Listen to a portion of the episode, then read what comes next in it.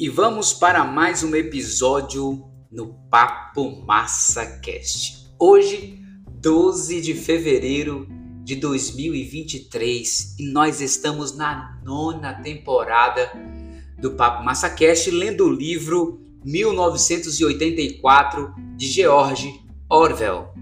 E no último episódio, nós abrimos o capítulo 5 do livro.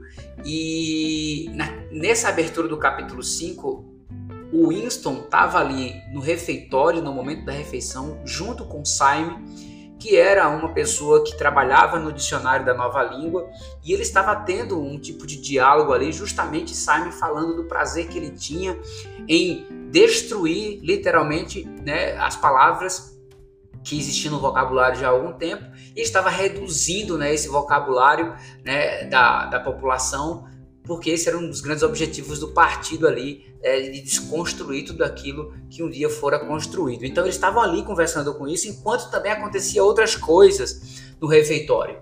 O Winston também meio que ouvia uma outro, um outro pessoal é, conversando, é, em voz alta, essa jovem que ele fala que está de costas, lá na frente você vai entender quem é ela. Essa outra pessoa também que ele vê ali, é, até fala lá no livro, né, que ele olha para essa pessoa que está conversando em voz alta junto com essa jovem, é, os óculos deles refletiam a luz né, que, que batia no óculos, ele nem conseguia ver os olhos. Então ele estava ali, naquele momento, conversando sobre uma série de coisas. Ele acreditava também que Simon poderia sumir a qualquer hora, porque era um cara muito desenvolto, né, com a visão muito apurada, e o partido não gostava de pessoas assim, vamos dizer assim, muito inteligentes, né, muito hábeis. E nesse é, entretempo que eles estão ali conversando, o, o o Parsons, que é o vizinho do Winston, ele vai se aproximando da mesa. E quando ele chega na mesa, né, o Simon está ali olhando uma relação de palavras no papel com a caneta entre os dedos. E assim a gente finalizou ali essa parte do capítulo 5, a primeira parte. E agora vamos dar continuidade no capítulo 5, nesse momento em que eles estão no refeitório e que o Parsons chegou ali. Beleza? Vamos deixar de conversa só para você poder retomar aí a, a ideia do livro e a gente continuar aqui na nossa leitura. Vamos para a leitura? Simbora!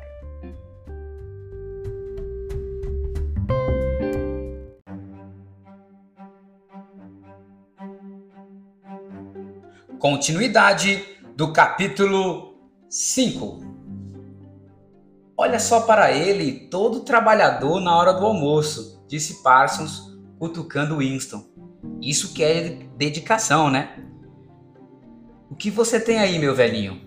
Talvez seja cabeçudo demais para mim. Smith, meu velho, vou dizer porque estou caçando você por toda parte. É a contra que você esqueceu de me pagar.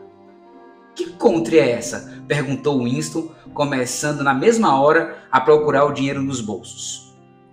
Cerca de um quarto do salário tinha de ser reservado a contribuições voluntárias tão numerosas que era difícil se manter a par de todas para a semana do ódio. Você sabe, a vaquinha do condomínio. Sou o tesoureiro do prédio. Nosso esforço é total. Vamos montar um baita espetáculo. Vou dizer uma coisa: não vai ser culpa minha se nosso Palácios da Vitória não tiver a maior exposição de bandeiras na rua. Você prometeu dois dólares. Winston encontrou e entregou duas notas sujas e amassadas que Parsons registrou numa caderneta na escrita asseada dos iletrados.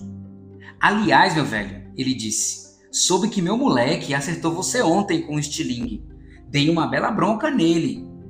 Eu até disse para ele que ia tirar o estilingue dele se ele fizesse isso de novo. Acho que ele estava um pouco irritado por não ir ao enforcamento, disse Winston.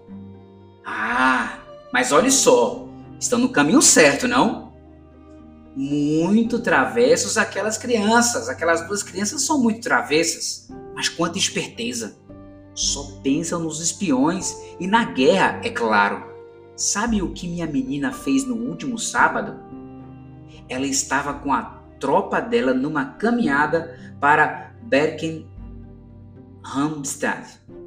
Pegou duas outras amiguinhas escaparam da caminhada e passaram a tarde toda seguindo o desconhecido. Elas ficaram na cola dele por duas horas, atravessando a floresta, e então, quando chegaram a Emerson, entregaram o sujeito para a patrulha. Mas por que, que elas fizeram isso? perguntou Winston com certo desconforto. Parsons respondeu triunfante. Minha menina garantiu que ele era um tipo de agente secreto que talvez tivesse sido lançado de paraquedas, por exemplo. Mas esse é o ponto, meu velho. O que você acha que despertou a atenção dela em primeiro lugar? Ela percebeu que ele estava usando um sapato estranho. Disse que nunca tinha visto alguém usando um sapato daquele antes. Daí a possibilidade de ele ser um estrangeiro. Bem esperta para uma menininha de 7 anos, não? O que aconteceu com o homem? perguntou Winston. Ah, isso eu não sei dizer, é claro. Mas eu não me surpreenderia se. E Persons fez um gesto de apontar um rifle e estalou a língua para imitar o disparo. Trá, trá. Ótimo, disse Simon num tom vago, sem tirar os olhos da tira de papel. É claro que não podemos nos dar o luxo de arriscar, concordou Winston num tom todo cívico.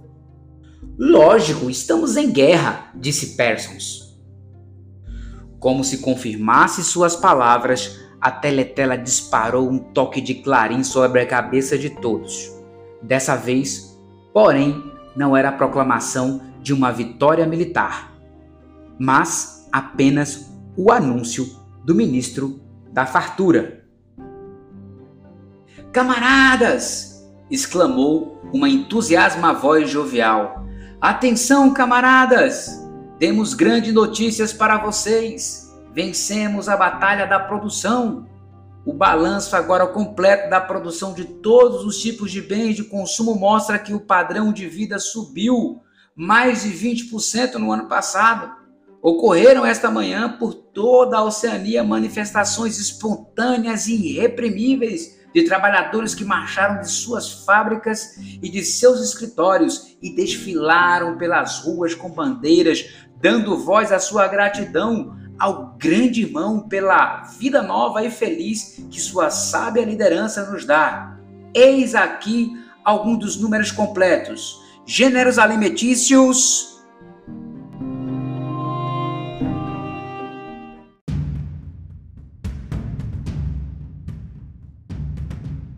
expressão vida nova e feliz aparecia inúmeras vezes. Havia sido recentemente eleita pelo ministro da Fartura como uma de suas favoritas. Parsons, com sua atenção mobilizada pelo toque do clarim, calou-se e ficou escutando o pronunciamento como uma parvoíce solene, uma moralidade adestrada ele não tinha agilidade mental para acompanhar os números, mas estava ciente de que eles eram, de algum modo, uma razão para ficar contente. Com dificuldade, ele tirou do bolso um cachimbo grande e sujo que estava parcialmente cheio de tabaco queimado. Com a porção de tabaco a 100 gramas por semana, era muito difícil conseguir encher um fornilho de cachimbo. Winston estava fumando um Vitória tomando todo o cuidado para mantê-lo na horizontal. Afinal, a nova ração só seria distribuída no dia seguinte e ele só tinha mais quatro cigarros. Naquele instante, fechara os ouvidos para os ruídos mais remotos e escutava o que vinha da teletela.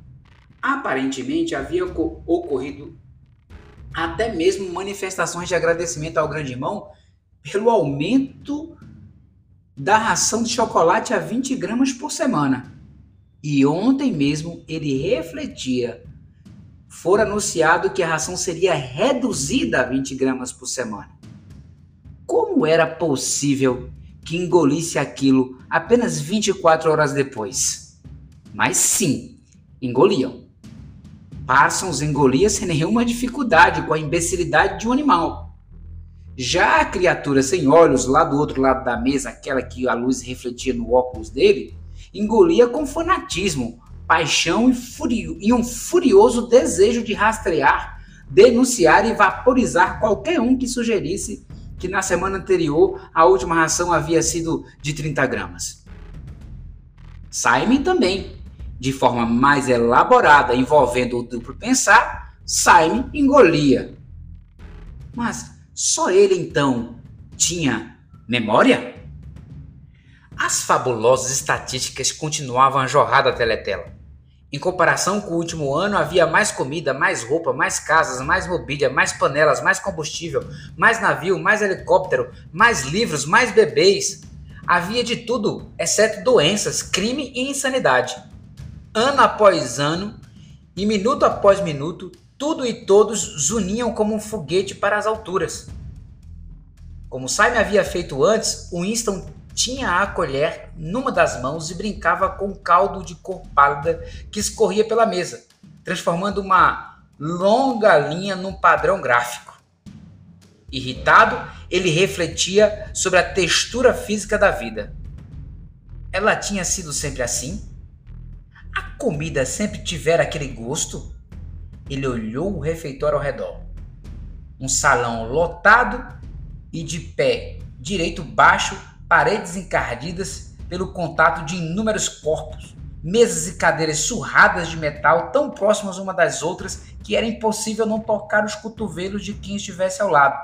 Colheres tortas, bandejas amassadas, canecas brancas grosseiras, todas as superfícies engorduradas, todas as rachaduras pretas e um cheiro ácido, mistura de gin ruim e café ruim, ensopado, metálico e roupas sujas. No estômago e na pele sempre havia uma espécie de protesto, a sensação de ter sido privado de algo ao qual se tinha direito. Verdade fosse dita, Winston não tinha memória de um mundo muito diferente daquele. Em qualquer época de que pudesse se lembrar com clareza, nunca houvera o suficiente para comer. E as meias ou roupas de baixo sempre havia estado cheias de buraco, a mobília sempre gasta e quebrada, e os quartos frios, os trens do metrô lotados, as casas caindo aos pedaços, o pão escuro, o chá sempre uma raridade, o café era um nojo, os cigarros insuficientes, nada era barato e abundante, exceto o gin sintético. Embora, é claro, tudo ficasse pior à medida que o corpo envelhecia, esse incômodo não era evidência de que essa não era a ordem natural das coisas? Esse aperto no coração diante do desconforto e da imundície da escassez, dos invernos intermináveis, das meias cebosas, dos elevadores que nunca funcionavam, da água fria, do sabão áspero, é, dos cigarros aos pedaços, da comida sem gosto e asqueroso? De onde vinha a sensação de que tudo aquilo era intolerável, se não de algum tipo de memória ancestral sugerindo que um dia as coisas haviam sido diferentes?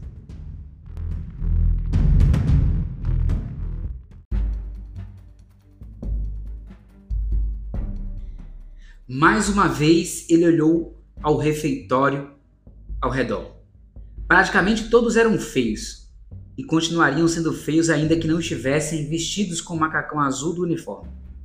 Do lado mais distante do salão, sentado sozinho numa mesa, um homem pequeno e curioso, parecido com um besouro, tomava uma xícara de café, seus olhinhos lançando olhares cheios de suspeita de lado a lado.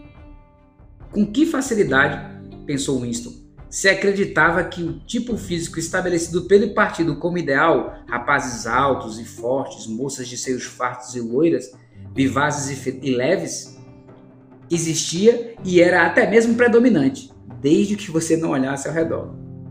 Na verdade, tanto quanto Winston era capaz de observar, quase todas as pessoas no aeródromo, um eram baixas, morenas e feias era curioso como aquele tipo tão parecido com o besouro proliferava nos ministérios. Homens baixos e atarracados que engordavam muito cedo na vida, de pernas curtas, movimentos rápidos e assustadiços, e rostos gordos e inescrutáveis com olhos muito pequenos.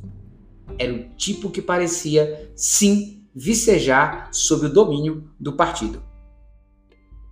O anúncio do Ministério da Fartura terminou com outro toque triunfal do clarim e deu lugar a uma música metálica. Parsons, com um vago entusiasmo motivado pelo bombardeio de números, tirou o cachimbo da boca. O Ministério da Fartura fez um bom trabalho este ano, sem dúvida, disse ele, sacudindo a cabeça com um ar entendedor. Aliás, Smith, meu velho, será que você não tem nenhuma lâmina de barbear para me dar? Nenhuma, disse Winston. Eu mesmo tenho usado a mesma lâmina há seis semanas. Ah, tudo bem, só achei que podia pedir, meu velho. Sinto muito, disse Winston. A voz grasnada da mesa do lado, temporariamente silenciada durante o anúncio do ministro, havia voltado à atividade mais alta do que nunca. Por alguma razão, Winston de repente se viu pensando na senhora Parsons, com seu cabelo ralo e a poeira nos vincos do rosto. Quando muito em dois anos aquelas crianças a denunciariam à polícia do pensamento. A senhora Parsons seria vaporizada. Simon seria vaporizado. Winston seria vaporizado. O'Brien seria vaporizado. Parsons, por outro lado, jamais seria vaporizado. A criatura sem olhos e com voz de pato jamais seria vaporizada. Os homenzinhos que se apressavam tão ágeis pelos corredores labirínticos dos ministérios também jamais seriam vaporizados. E a garota de cabelo escuro, a garota do departamento de ficção, ela também jamais seria vaporizada. Parecia que ele sabia, como que por instinto, quem sobreviveria e quem pereceria, embora não fosse fácil dizer o que exatamente garantia a sobrevivência. Nesse momento, um tranco violento o arrancou de seu devaneio. A garota na mesa do lado se virava, se virara parcialmente e olhava em sua direção. Era a moça de cabelo escuro. Ela o observara de esguelha, porém com uma curiosa intensidade. No instante em que atraiu a atenção de Winston, ela tornou o olhar em outra direção. Winston sentiu de repente o suor lhe brotar pela espinha. Foi atravessado por uma horrível pontada de terror, o que o abandonou quase no mesmo instante, mas lhe deixou um persistente desconforto. Qual era a razão de vigiá-lo? Qual a razão de segui-lo por toda parte? Infelizmente, ele não sabia dizer se ela já estava na mesa quando ele chegou ou se havia se acomodado ali depois. Mas, de qualquer maneira, no dia anterior, durante os dois minutos de ódio, ela se sentara bem atrás dele quando não havia necessidade aparente de fazê-lo. Era muito provável que seu real objetivo fora escutá-lo e ter certeza de que ele estava gritando alto o bastante. Veio-lhe à mente seu pensamento anterior, Talvez ela não fosse integrante da polícia do pensamento, mas uma espiã amadora, que sem dúvida era o maior de todos os perigos. Winston não sabia dizer por quanto tempo ela observara, mas talvez não mais que cinco minutos. E era possível que suas feições não estivessem sob perfeito controle. Era terrivelmente perigoso dar asas aos pensamentos em qualquer espaço público ou ao alcance de uma teletela. Mesmo o mais íntimo gesto era capaz de denunciá-lo um tique nervoso, um olhar involuntário de ansiedade, um hábito de murmurar a si mesmo, o que quer que trouxesse em seu bojo uma sugestão de anormalidade, de algo a esconder. De qualquer modo, apresentar uma expressão imprópria no rosto, parecer incrédulo enquanto se anunciava uma vitória, por exemplo, era em si uma infração passível de punição. Havia até uma palavra para isso em nova língua: rosto crime.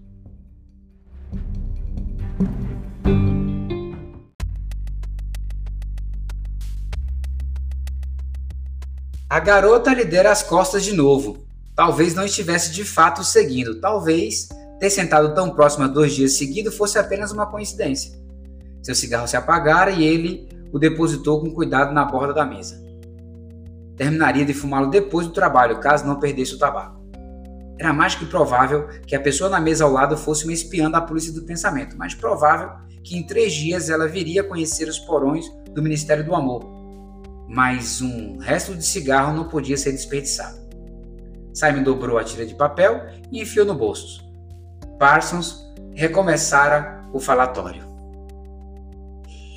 Eu a cheguei a contar, meu velho, disse ele, do dia em que aquelas minhas duas pestinhas botaram fogo na saia da velha mulher da feira só porque a viram embrulhando salsichas num pôster do GI Chegaram perto dela sem chamar a atenção e botaram fogo nela com uma caixa de fósforo.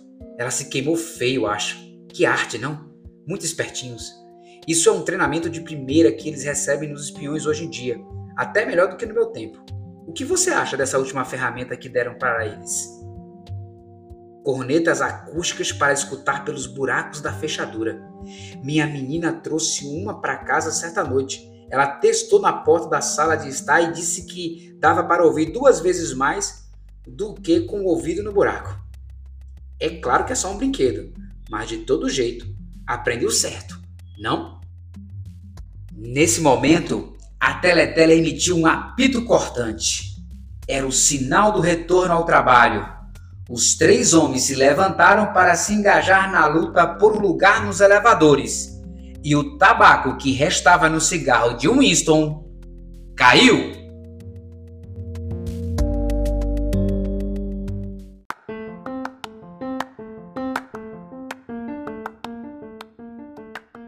Minhas amigas, meus amigos do Papo Massa Cast, aqui a gente finaliza o capítulo 5, né? Parte 2 ali. Eu dividi em dois momentos. E fica claro aqui nesse momento, né, nessa conversação, esse momento da refeição que eles estavam ali do almoço, algumas coisas. Primeiro, que o próprio Ministério da Fartura, como os outros ministérios, eles tinham falsas notícias é, no caso do Ministério da Fartura, falava de um crescimento que não existia. Eles mesmos ali percebiam aquilo, né? A vida era uma vida tosca, é, uma vida muito mais do que, muito menos, né? Vamos dizer assim, do que frugal, né? E, e mesmo assim, as pessoas elas continuavam acreditando naqueles números, né? Então, a lavagem cerebral, a vida, né? Ela já tinha feito as pessoas esquecerem, se é que aquela geração tinha visto um mundo melhor, mas é, já tinham esquecido de que a vida era diferente de que o mundo poderia ter muito mais e que aqueles números eram falsos. E o mais absurdo é justamente sobre quando eles falam sobre as 20 gramas de chocolate né, semanal, que tinha sido reduzido e 24 horas depois anunciam como aumento e as pessoas aceitavam aquilo de boa, né, como se fosse totalmente verdade, quando na verdade não era. E o Winston fica naquela guerra porque ele também não tinha uma referência, ele não lembrava mais de um mundo diferente daquele, mas tinha a percepção de que aquelas coisas eram ruins. E aqui no livro descreve como a vida era ruim. Mas mesmo assim, as pessoas elas continuavam acreditando que o grande irmão, que o partido, que aquele sistema era bom. E por isso, né, que chamava atenção. A outra coisa legal ali é quando o Parsons fala sobre seus filhos, né, lá Lembra quando o Winston foi lá na casa dele, né, para poder ajudar lá a senhora Parsons na, na cozinha? Então ele mostra como as, as crianças desde pequeno eram doutrinadas a fazer parte daquilo, daquele mundo e aceitar aquela vida e elas, né, sendo trabalhadas daquele jeito, cresciam como adultos bitolados, né, que eram incapazes, vamos dizer assim, de, de, de, pensar fora daquele mundo. E outra coisa legal é que, que Parsons começa, é, perdão, que Winston começa a conhecer essa garota, né, misteriosa, de ficção, e aí a, a, história vai se desenrolar, vai ser bem interessante a vida dele, né, ao, ao se aproximar dessa jovem, mas claro, é cenas do próximo capítulo, né, então não quero dar spoiler para vocês, e a vida de Winston não vai ser fácil, o livro vai mostrar a grande aventura que ele vai passar, você tem que ficar conectado aqui para poder saber mais. Bem, Aqui a gente encerra o capítulo 5. No próximo episódio a gente continua a partir do capítulo 6 e ele vai voltar a escrever no seu diário, né, no capítulo 6, e a gente vai ver muito mais coisas que aconteciam ali. Muito obrigado pela tua audiência de sempre. Eu sou Emanuel Silva e esse é o Papo Massa Cast.